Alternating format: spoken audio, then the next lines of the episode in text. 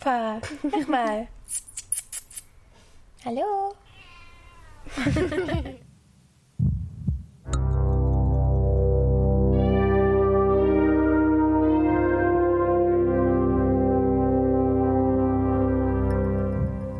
Hallo. Hallo, willkommen zur zweiten Folge von Zwei Schwestern, eine Lüge. Heute darf ich erzählen, und zwar Schwester 2, und ich bin übrigens die jüngere von beiden. Ja, also ich glaube so, dass es Leuten gar nicht so auffällt, aber da gab es ja am Ende noch eine kleine Durcheinander. Genau, ich bin Schwester 1 der letzten Folge. Genau. Schwester 2 erzählt euch heute. Ja, und ähm, meine Geschichten heute, bei denen geht es um Tod. Deswegen wird es vielleicht nicht ganz so lustig wie letztes Mal. Ähm, wir haben uns aber trotzdem total über die positive Rückmeldung gefreut, dass ihr Ja. auch mitgelacht habt und ja, dass, ich uns, dass euch die Unterhaltung gefallen hat. Ähm, dieses Mal wird es hoffentlich genauso gut, wenn auch ein ganz kleines bisschen ernster. Genau. Meine Geschichte findet in Spanien statt. Also, welche Version ist die Lüge und welche ist wahr? Option 1. Drei Studentinnen sterben auf mysteriöse Art und Weise nach einer Ouija-Board-Seance. Die Mädchen verhielten sich, als ob sie besessen wären und begangen letztendlich alle gleichzeitig Selbstmord. Oder so scheint es zunächst. Als die Familien der Mädchen eine Reihe von merkwürdigen Botschaften bekommen und sich immer öfter in lebensgefährliche Situationen finden, verständigen diese dann noch einmal einen Ermittler, der den Fall weiter untersuchen soll. Was dieser am Ende herausfindet, schockiert die ganze Stadt. Der Fall löste so viel Tumult aus, dass es sogar später eine Doku-Serie dazu herausgebracht wurde. Dann Option 2. Es geht über den Tod von einem Mädchen, ebenfalls nach einer Ouija-Board-Seance, und um die mysteriösen Geschehnisse, die ihrer Familie danach passieren. Es werden von seltsamen Gestalten und von Dämonenbesessenheit berichtet. Auch von Geisterhand bewegende Möbel und Angriffe auf Beamten werden alle von offiziellen Polizeiberichten bestätigt. Die Geschichte war sogar die Inspiration für einen sehr beliebten Horrorfilm auf Netflix. Wann sollte es denn stattgefunden haben?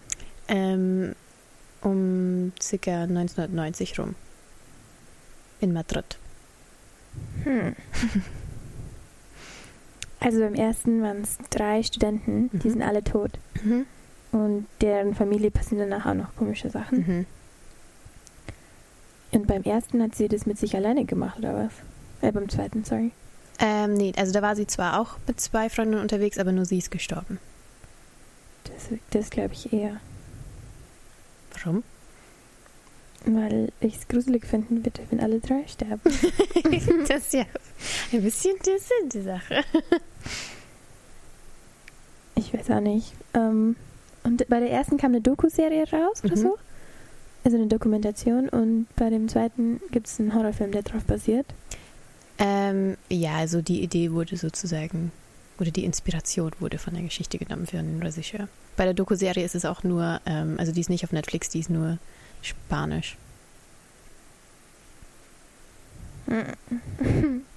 Weiß nicht, das, das gibt gar nicht so viele Informationen her, weil es gibt über beide solche, also zu solchen Themen gibt es ja voll viel.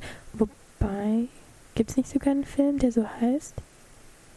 Ouija? Ich weiß immer gar nicht, wie man das überhaupt ausspricht. Achso, nee, das ist nicht der Film. Ich weiß nicht, ob das stimmt oder ich mir das gerade ausgedacht habe. Ähm, ich sag das mit nur dem einen Mädchen, es war. Ja? Mhm. Okay, ja, du hast recht. ähm, genau. Also, wir sind im Jahr 1990 in Madrid.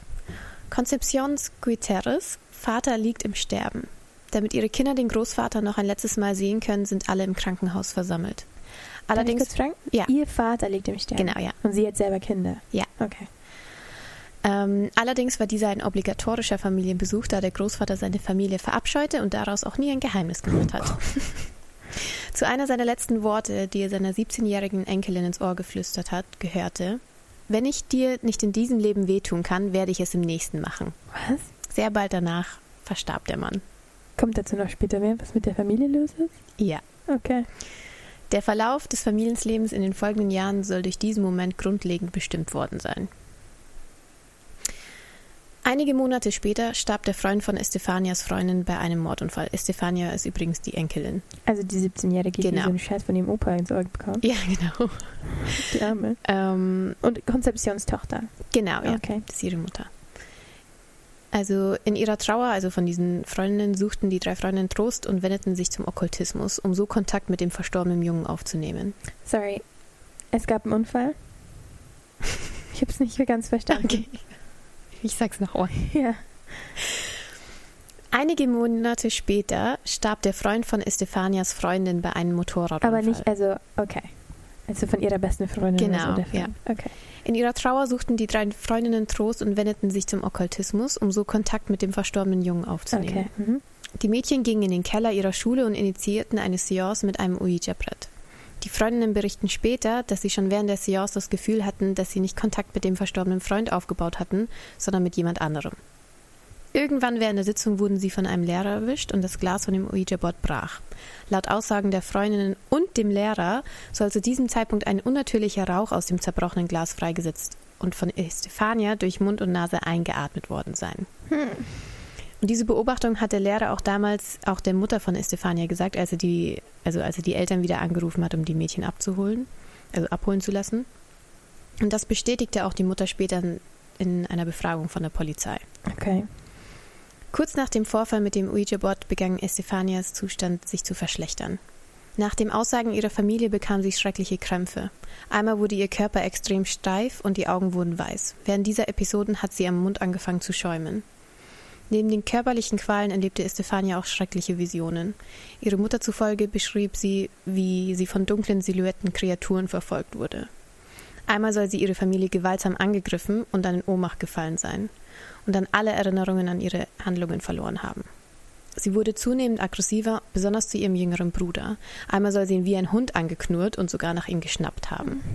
Außerdem soll sie einmal plötzlich mit einer sehr tiefen, fast männlichen Stimme die ganze Familie angefangen haben zu beleidigen. Armen. Ja. Ähm,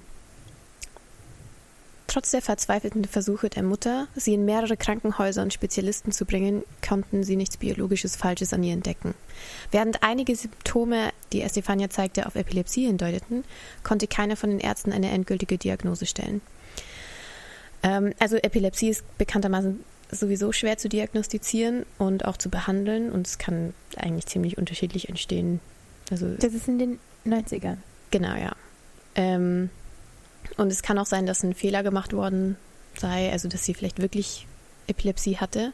Aber da ist ja noch ein bisschen mehr dabei. Genau, also weil selbst wenn sie Epilepsie, also an Epilepsie litt, erklärt die Zuordnung einiger ihrer Symptome nicht, dass, warum sie überhaupt die entwickelt hat, also diese Epilepsie, und warum ausgerechnet zu diesem Zeitpunkt. Und ihre anderen Freundinnen? Ja. Und die haben gar nichts gehabt. Okay. Und sonst war immer alles normal? Oder ging es dir grundsätzlich scheiße und ab und zu richtig schlecht? Nein, dir ging's scheiße. Also ähm, letztendlich, also die, Weil Epilepsie ist ja episodenartig auch Genau, eher, ja. oder? also es, es kommt noch. Mhm. Also es kommt noch mehr. Äh, letztendlich erklärten die Experten Estefanias Zustand einfach zu einem psychotischen Zusammenbruch. Okay. Genau. Tragischerweise gab es für Estefania keine Lösung. Ihre Qual hielt monatelang an mit zunehmender Schwere.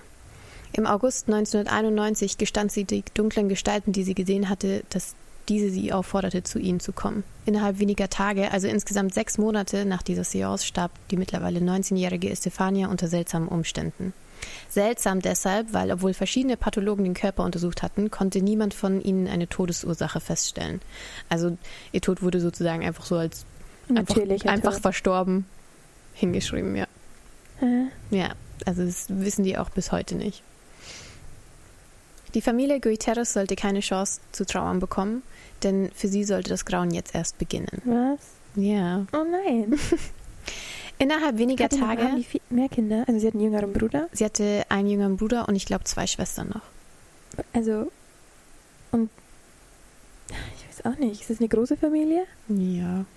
Weiß man viel über die Familie, was da so. Nee, also es kommt auch noch, noch dazu, warum. Also, oder Okay, beziehungsweise- okay. Also innerhalb weniger Tage nach ihrem Tod sollen seltsame Klopfgeräusche aus Estefanias unbesetzten Schlafzimmer zu hören sein. Als ihre Mutter Konzeption die Tür öffnete, stellte sie fest, dass alle Habseligkeiten im Raum verstreut waren.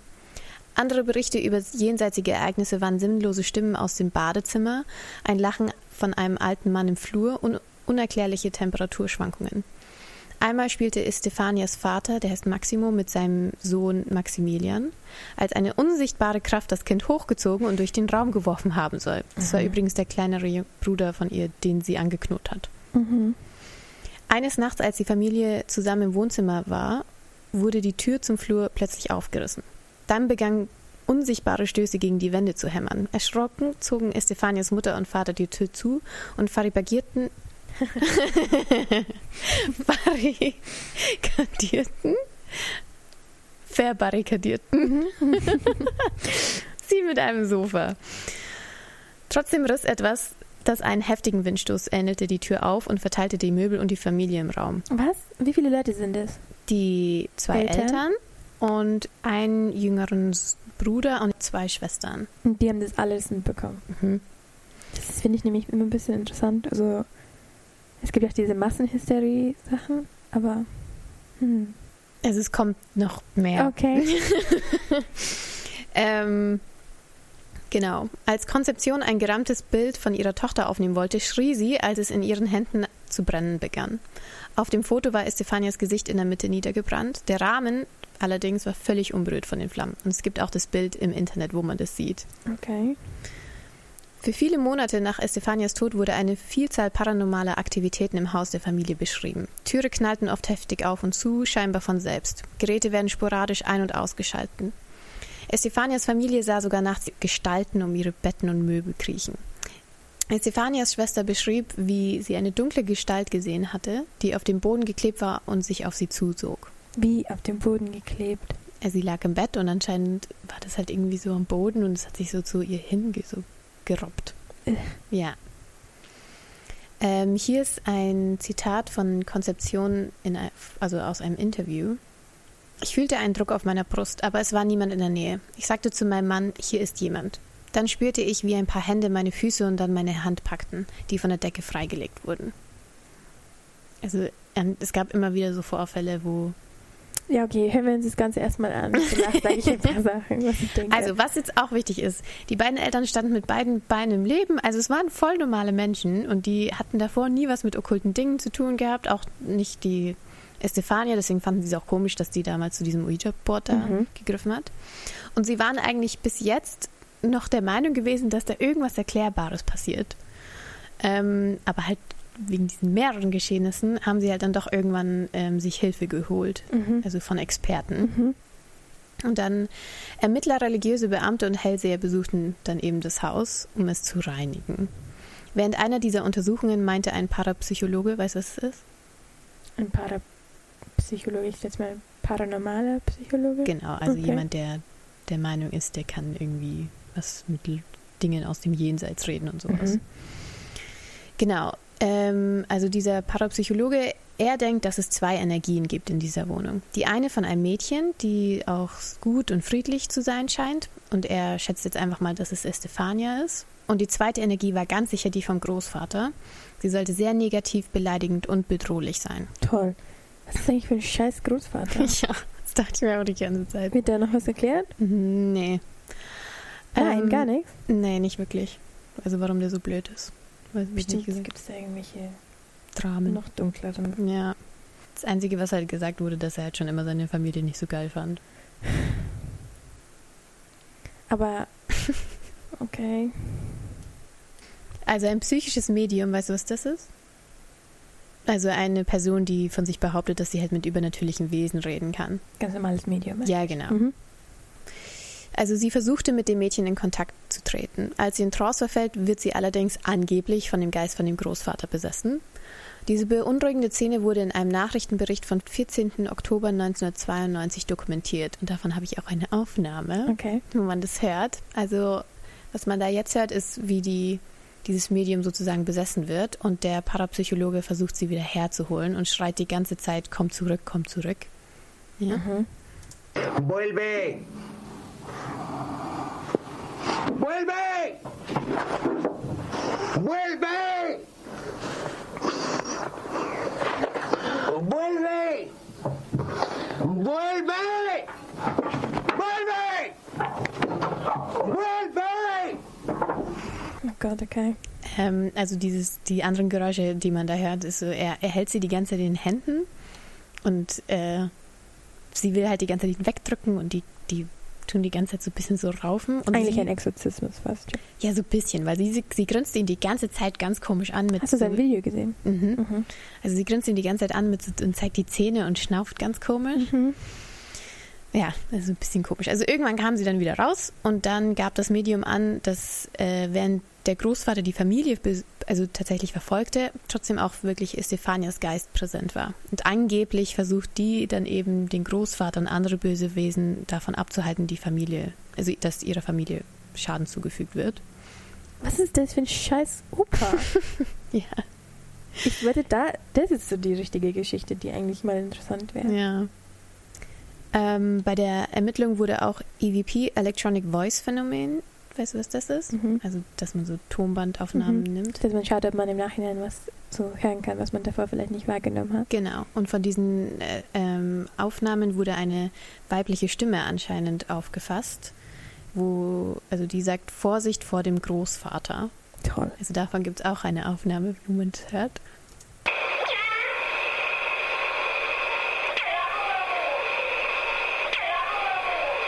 Also das hört sich für mich an wie deine Katze. Also ich meine, ich kann auch nicht Spanisch. Also Obwohl, man hört vielleicht ein bisschen, also keine Ahnung. Ja. Ähm, trotz aller Bemühungen konnte nichts unternommen werden, um die Familie von ihren Qualen zu befreien. Also die haben zwar das alles aufgenommen, aber das hat dann trotzdem nicht geholfen. Und das ist jetzt immer noch so, oder was? Naja, es wird ja noch weiter. Ach so, okay. Es war am 27. November 1992 um 2 Uhr morgens, also mehr als ein Jahr nach Estefanias Tod Mhm. und wo diese ganzen Sachen schon passiert sind, als die Situation einen dramatischen Höhepunkt erreichte. Meiner Meinung nach war es schon davor die ganze Zeit ein Ja. ziemlich dramatischer Höhepunkt, aber okay. Maximo Guterres, also der Vater, Mhm. rief die Polizei an und erklärte, dass sein Haus heimgesucht wird und dass seine Familie in Gefahr sei. Der Arme, das ist auch einfach voll blöd, wenn du sowas Mhm. der Polizei sagen musst. Die denken, du bist verrückt. Ja. Polizeiberichte bezeugen, was als nächstes geschah. Anfangs glaubte die Polizei Maximo nicht. Verzweifelt nach Hilfe gab der Vater das Telefon an die Familie weiter. In einem Rausch, also weil sie halt so schockiert sind alle, beschrieben sie der Polizei, wie sich alle Kruzifixe im Haus heftig auf den Kopf gestellt haben. Mhm. Sie sprachen von einer dunklen, schattenhaften Gestalt, die am Ende de- ihres Flurs stand. Als der Polizeichef José Negri, glaube ich, wird es ausgesprochen, hörte, wie verzweifelt die anderen Mitglieder der Familie Guiteres waren, beschloss er, sich mit drei anderen Polizisten selbst, also dahin Mhm. zu gehen. Als die Polizei eintraf, waren sie überrascht, dass die ganze Familie trotz der kalten Nacht in einem gestörten Zustand draußen am Straßenrand saß. Wegen dem Zustand der Familie forderte ne Na Negri ähm, Verstärkung an. Am Ende sind sechs Polizisten mit der Familie ins Haus reingegangen. Beim Betreten der Wohnung hatten zwei Polizisten sogar eine so große unbegründete Angst, dass sie ihren Chef gebeten haben, rausgehen zu dürfen. Hat er nicht erlaubt. Also sie mussten trotzdem da bleiben. Die Arme. Ähm, in der Wohnung sahen sie dann zum ersten Mal das Chaos. Die komplette Wohnungseinrichtung war ein kompletter Trümmerhaufen. Negri befahl zwei Polizisten, mit der Frau im Wohnzimmer zu bleiben, während er den, mit den restlichen Beamten und dem Vater die weitere Wohnung untersuchte. Als sie im Schlafzimmer nichts Ungewöhnliches entdeckten und gerade wieder gehen wollten, hörten sie einen Knall auf dem Balkon. Also vom Schlafzimmer. Mhm. Die Beamten gingen mit gezückter Waffe auf den Balkon, wo allerdings nichts zu sehen war.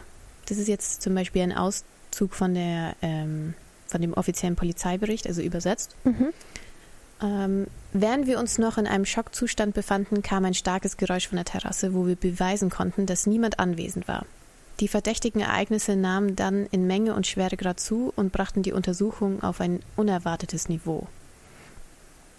Also Zitat Ende. Ähm, als sie nämlich wieder zurück ins Schlafzimmer gingen, stellten sich bei ihnen die Nackenhaare auf. Die Beamten konnten beobachten, wie das Kreuz, was über dem Bett von den Eltern hing, auf den Kopf gedreht wurde. Hä, wie viele Beamten sind da jetzt?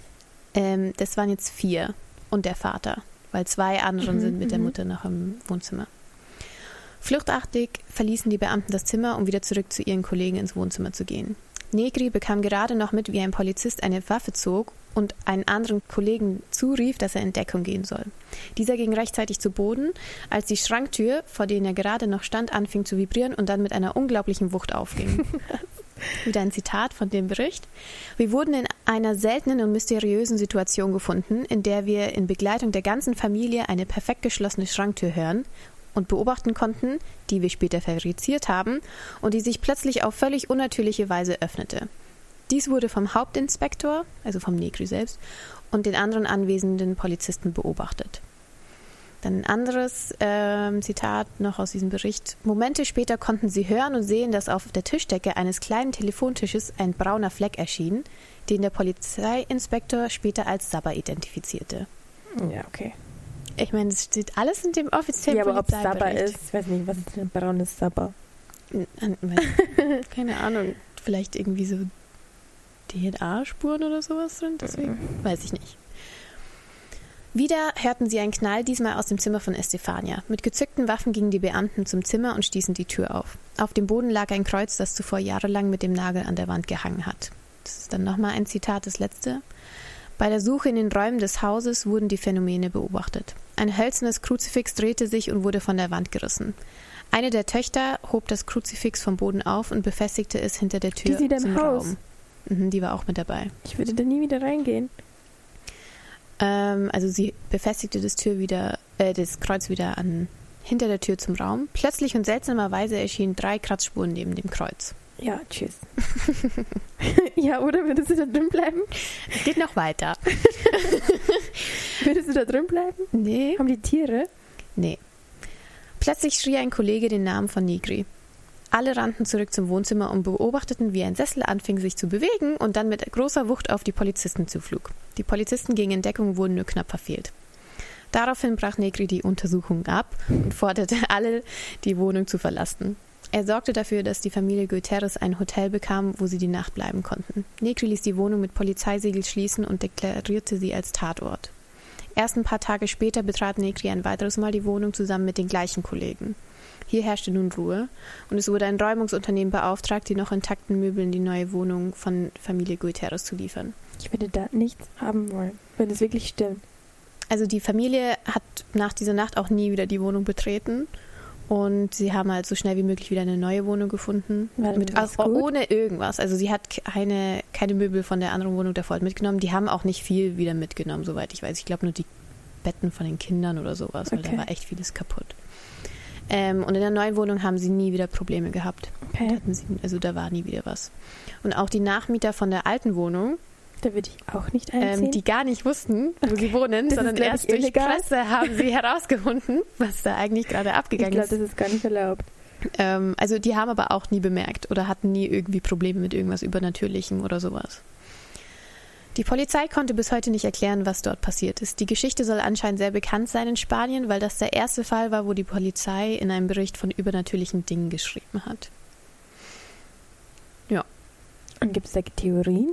Also, ähm, naja, viele sagen natürlich, dass das halt dann, wie du schon sagtest, sowas wie Massenhysterie war Ja. und dass die da alle irgendwie vielleicht ein bisschen nicht so ganz okay waren. Aber das war dann eine Familie von vier, Mhm. äh, fünf, und dann noch zusätzlich sechs Polizisten. Ja. Ich finde es schon, also es wäre schon krass, dass dann irgendwie sechs so psychisch labile Menschen und davon Das ja auch. brauchst du ja gar nicht. Also das, das, kann, das muss nicht unbedingt heißen, dass du psychisch labil bist. Ja, aber also ich finde es schon Ja. Also ein bisschen heftig oder sehr überraschend, wenn dann alle nicht einen klaren Kopf behalten können.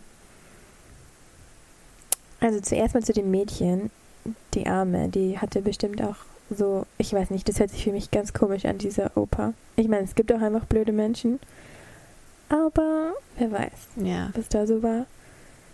Ähm, und ja, keine Ahnung, ich meine, vielleicht wenn die dann in diesem Keller von der Schule rumgehockt haben und irgendwelche Schimmelpilzsporen eingeatmet.